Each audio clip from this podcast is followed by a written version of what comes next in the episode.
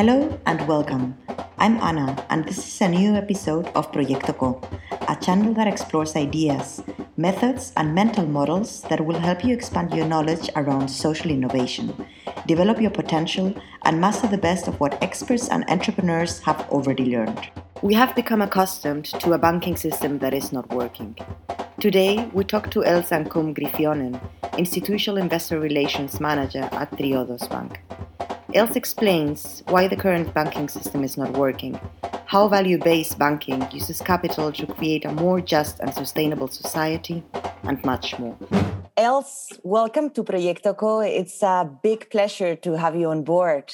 Thank you so much, Anna, for having me. I was wondering, um, what do you think are the core problems you see in the global financial sector? Let me be really honest and tell you that many of society's problems actually come from choices that are made only in self interest and for the short term. And this creates not only financial, but also non financial risks. Uh, however, somehow we have come to think that this is normal in the traditional industry. These, this is a huge problem that is there. What you also see is that this place, uh, the system is kept in place because a lot of traditional banks consider that this is the normal way they want to do business and uh, they don't want to change it very much because that's cumbersome uh, a risk in themselves they think. But what we see is that if you do business the way you keep doing it there is a huge group of people literally one in five people in the world who do not have access to financial services in the world and that's a huge problem in the global financial sector what we see is if there are so many people who do not have a bank account, they have a chain reaction of things that hold them back in their own reaching of their own potential. So, for instance, in our world, how normal is it that you do online uh, banking, online orders? If you don't have a bank account because you are not allowed to open one, then you cannot make simple electronic payments. There is problem with identification. You can't borrow money to finance your company, even if that's a good company. And so these people cannot fix their own lives. And we see it very differently. We see if you give these people a bank account, if you give them, allow them to participate in the financial system, it's business opportunity. And we see this as a tool. It brings a stronger local community, it brings stronger local economic resilience.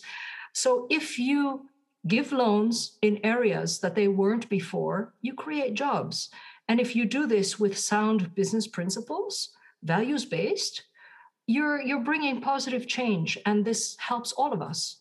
So uh, yeah for us uh, if you're asking what are the core problems we see in the global financial sector i think that not enough people see banking or finance as a utility. It should in our opinion serve the real economy. So um, yeah, I think that's possible. I work, of course, for a values-based bank, and a values-based bank is is different in the sense that we believe that a banking system should support economic resilience, it should be transparent, and it should do this with regard for social and environmental sustainability. So that's where we're different. And we're showing that it works in a group of banks that are like minded. We actually work in an alliance of progressive values based banks. We started in Holland and then uh, expanded with a bank in the US and a bank in Bangladesh and a bank in Denmark. And now there's 66 of us all our own institutions nudging the banking sector to a more sustainable direction, to a more values based banking. And it works. We're showing that it's more green, it's more resilient, and more just. And um, that helps. That's fantastic, Els. Congratulations so much. I, I really admire Triodos Bank. Actually, our account at Efecto Colibri is in Triodos Bank. thank you so much. Yes, we are in Spain indeed, also. Yes, thank you. Yeah. I was wondering when we talk about the way of functioning of the general banks, no, the status quo, no, of um, what do they do with with our money when we have our bank account there? What can we expect them to do with with our money? There is a uh, let me let me give a very broad takeaway without naming names, but basically, if you look in the ordinary banking system, as we see it all around us, about uh, three quarters of the money that banks have in their in their reach is used for interbank loans. So uh, banks finance each other, and this is of course the split second work. But what you should see there is that the money does not, how do you say, touch the ground. It is not used to finance real businesses. Instead, um, it is uh, used to maintain a system of large banks working together. And this is all regulated. It's all done within the context of the law, or uh, it seems so. But you could also do banking very differently. Uh, so while we, as Triodos and as value based banks in general, are regulated by those same financial supervisors as other banks, um, what you see is that we have a different intention, and the intention is to use finance as a source for good.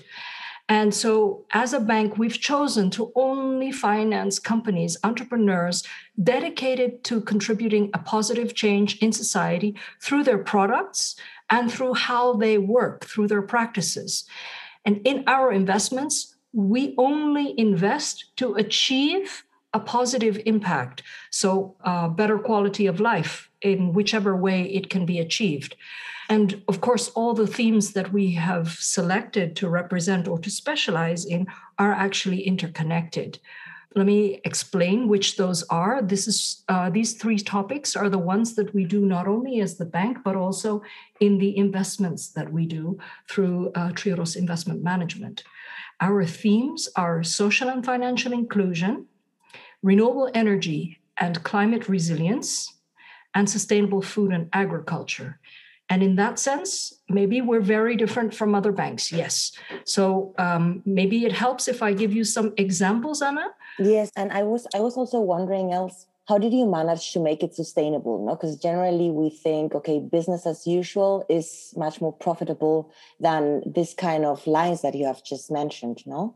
It's interesting. Could you could you please help us break through our biases That's a very, very good question because actually there is so much bias. Um, it's it's really funny. We we see that uh, values based banking is as profitable as conventional banking, but that we as sustainable banks are somehow more careful because when you are so alert for the social, the environmental, and the governance influences that prospective uh, investee has in itself, then you actually start looking for clues. And when you're doing that, you are more careful. So, what we see now in our books compared to conventional banks is that we have better solvency ratios and more of our balance sheet is working for the real economy. And we're showing that there is no inferior banking uh, uh, business model in values based. It's a matter of choice, it's a matter of topics, and it's a way of working. But you are under the same regulator. So um, the, the terms and conditions are almost the same. You just choose to finance different things.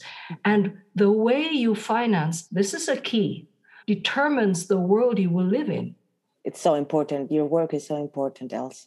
Now let's go to the examples. Yes, yes. Of course, when you say that you want to make a positive change, you can't just say it. You need to prove it, you need to keep the numbers, and it needs to be comparable, right?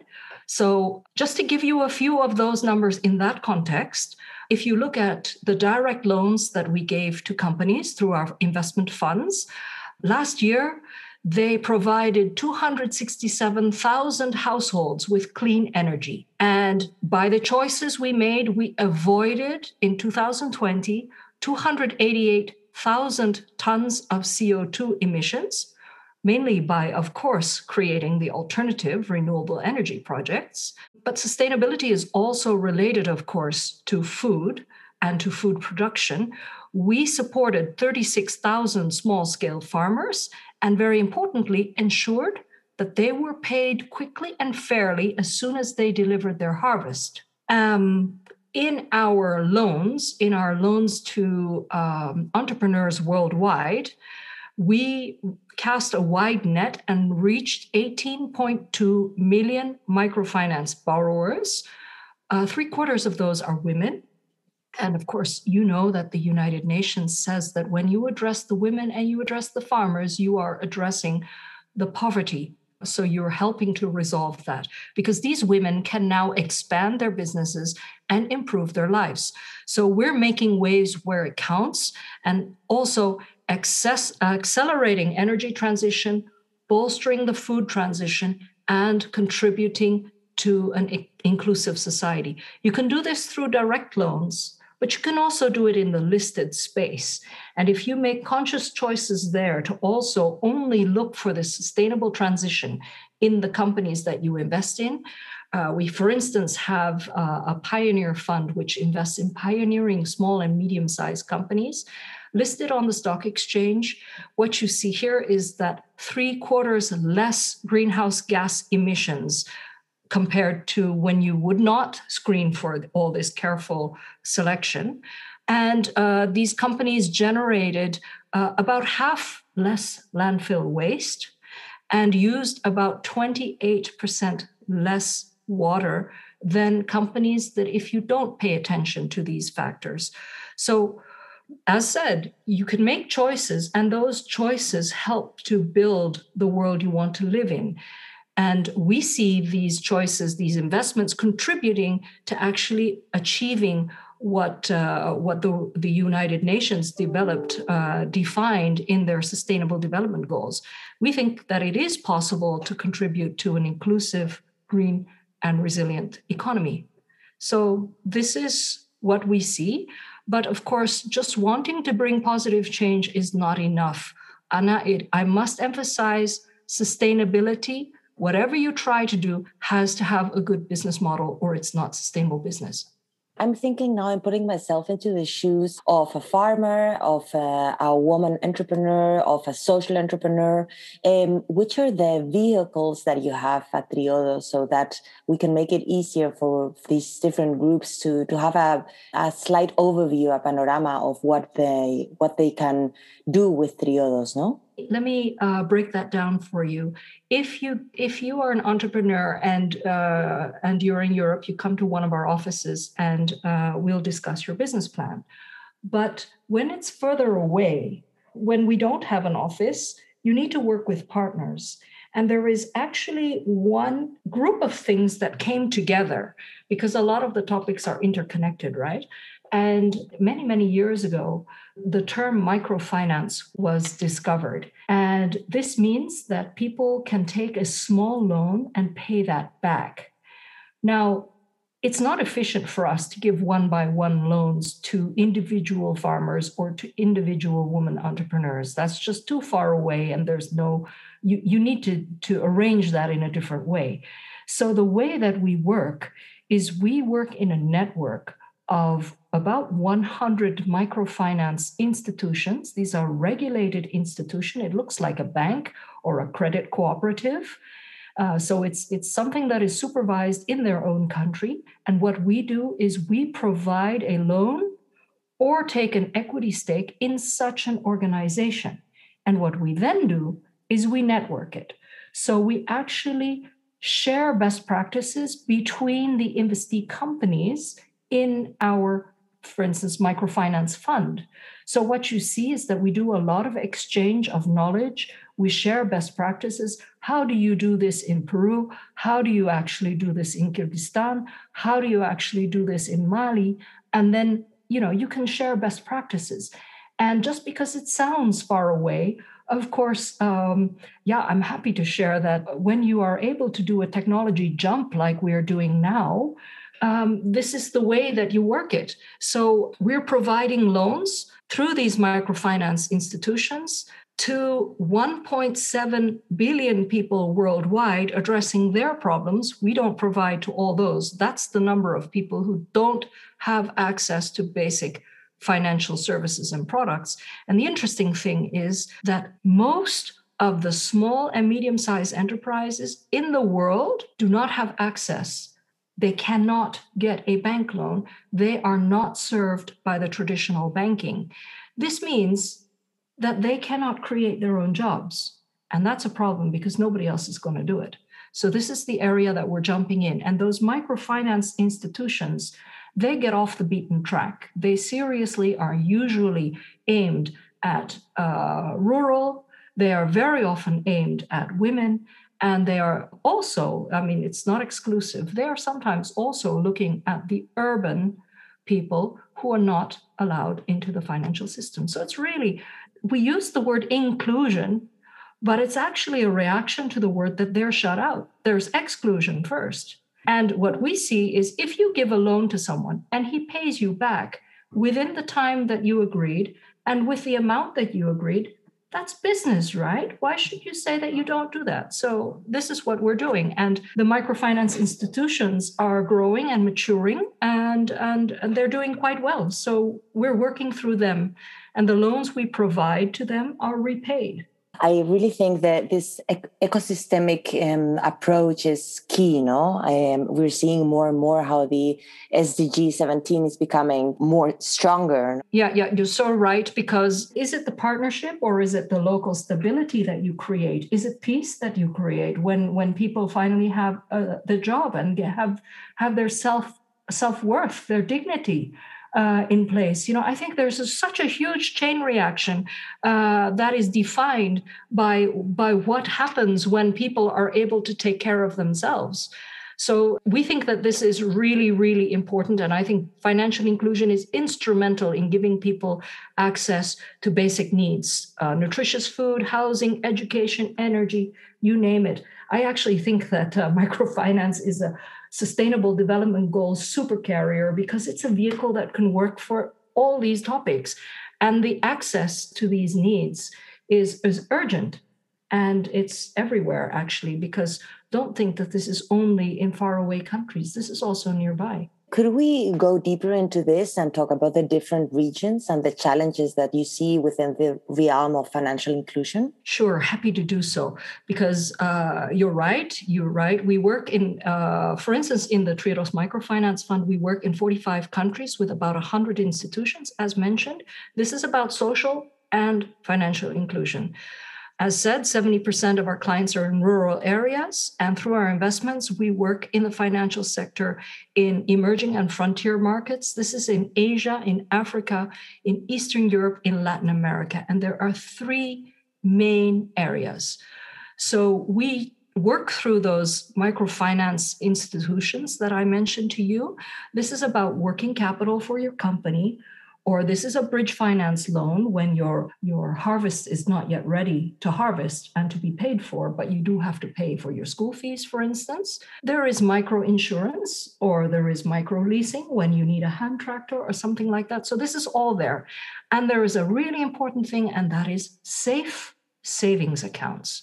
So trustworthiness is at the key. The second thing, simply said, solutions create demand. So entrepreneurs jump into the space of, hey, I can do so I can buy solar panels and then I can rent out my electricity so that people can charge their mobile phones. It's sometimes as simple as that. But we're also talking larger when you talk about an entrepreneur who, for instance, creates affordable housing or education.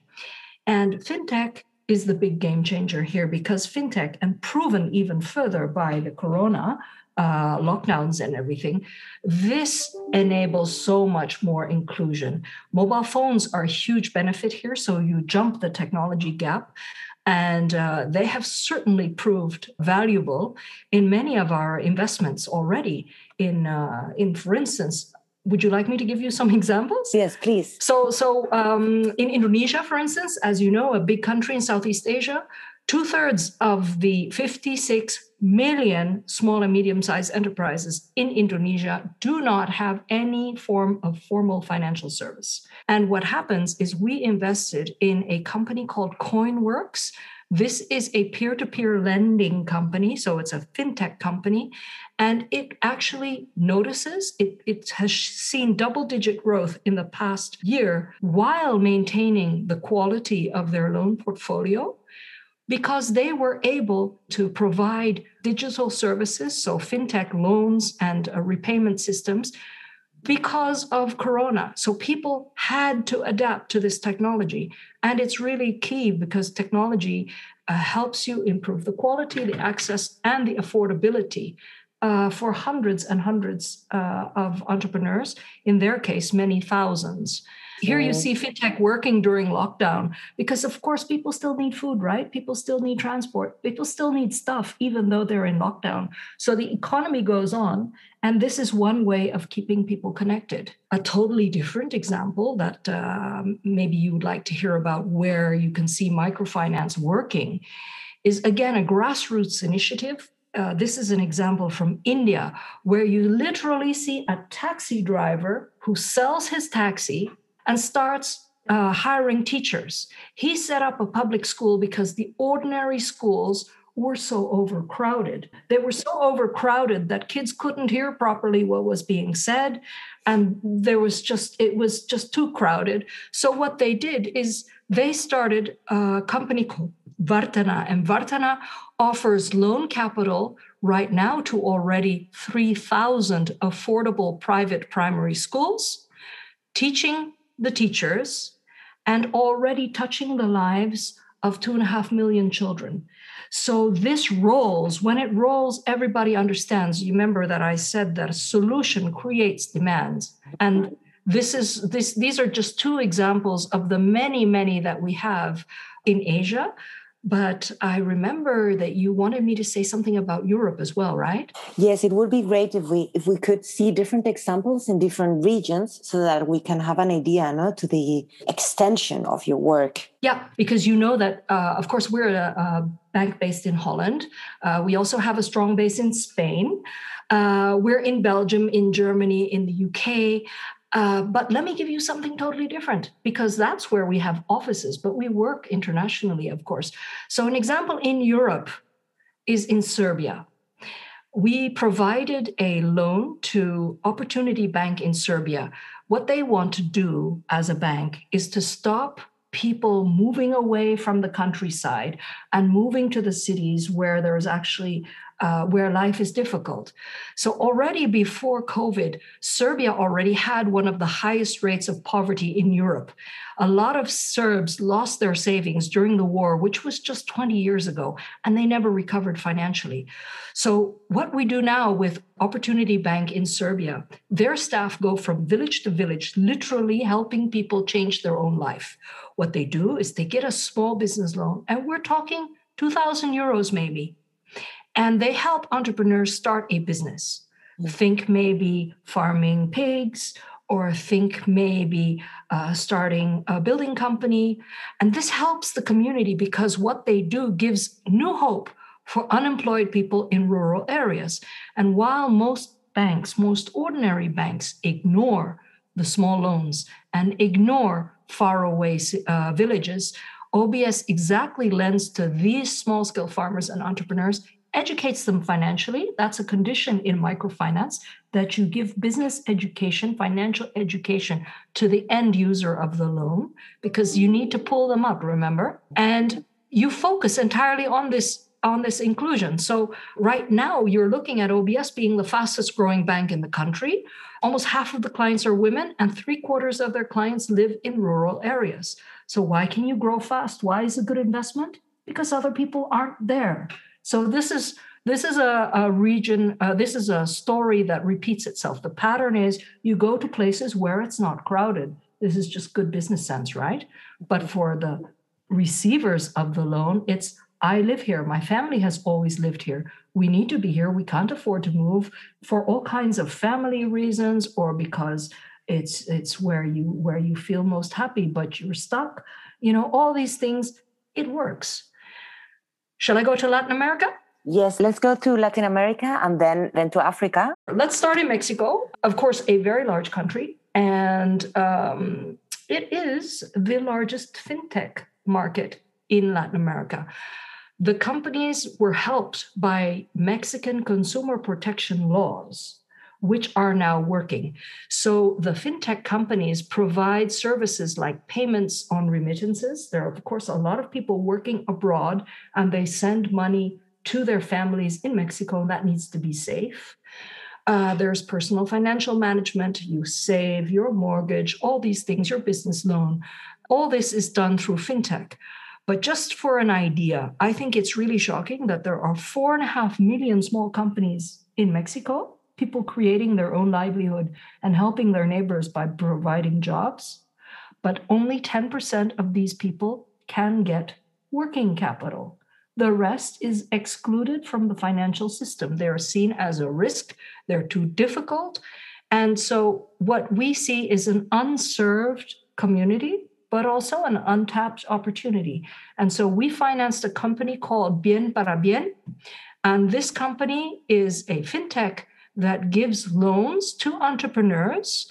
They're asset backed, uh, uh, secured loans of 10,000 to 250,000. These loans are bigger than the ones that you saw in Serbia.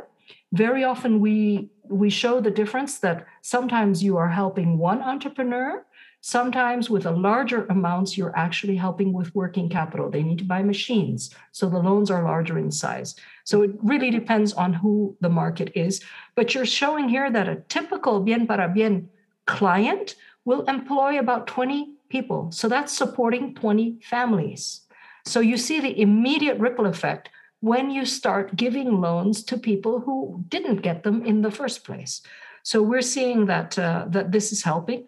You see a same example with an unusual player, uh, Banco Agricola. This is in El Salvador, and this is funny because they are one of the largest and leading banks. They used to be a traditional bank they have started moving into the SME finance space. So small and medium sized entrepreneurs are now being financed by them.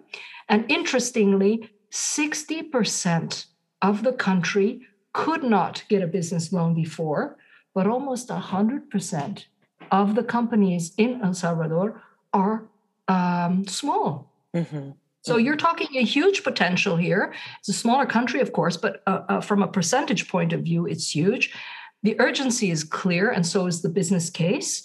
And uh, Banco Agricola, very importantly, supports especially women entrepreneurs and local products. So think the local bakery, but also think natural food and drinks and cosmetics and, and even accessories. So, so things made for tourism. This is all there.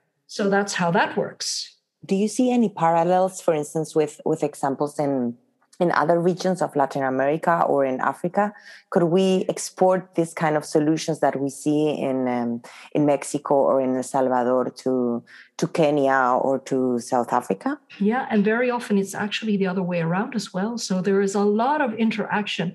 The the common denominators are are you a rural country or are you more uh, do you have more cities? And and where are the people who need this? Uh, the common denominator is also is there employment other than tourism in your country and how does that work? And the seasons, of course. Are you in the tropics or are we talking Central Asia where it gets really cold, you know, the former Soviet republics? So these are all different, but there are many, many comparisons. Uh, one comparison is an easy one that's the use of the mobile phone. The use of the mobile phone is has been a huge game changer over the past seven or eight years whereby you can use your mobile phone um, subscription. For instance, the way M-KOPA is doing this in East Africa, whereby they use your mobile phone bill to hire purchase solar panels. And you need to make your payments, which is really easy through your mobile phone. But if you don't pay, then they can shut down the solar panel until you do pay so you know there is there is technological stories but let me let me give you a good one from uganda different one totally different also mobile phones so we invested in uh, Centenary Bank, which is one of the large banks, a pillar bank now in Uganda, which is one of the fastest growing African economies. Um, you're talking 120 million people plus but many, many of them still live in poverty and don't have access to the basic financial services. And what Centenary Bank does is they have started something called group savings. Uh, group savings is, of course, something that's done in many, many countries in microfinance, but they have a special way of doing it. They have three kinds of savings accounts. One is for friends in need, who just need it quickly and will pay it back really quickly, no interest rates.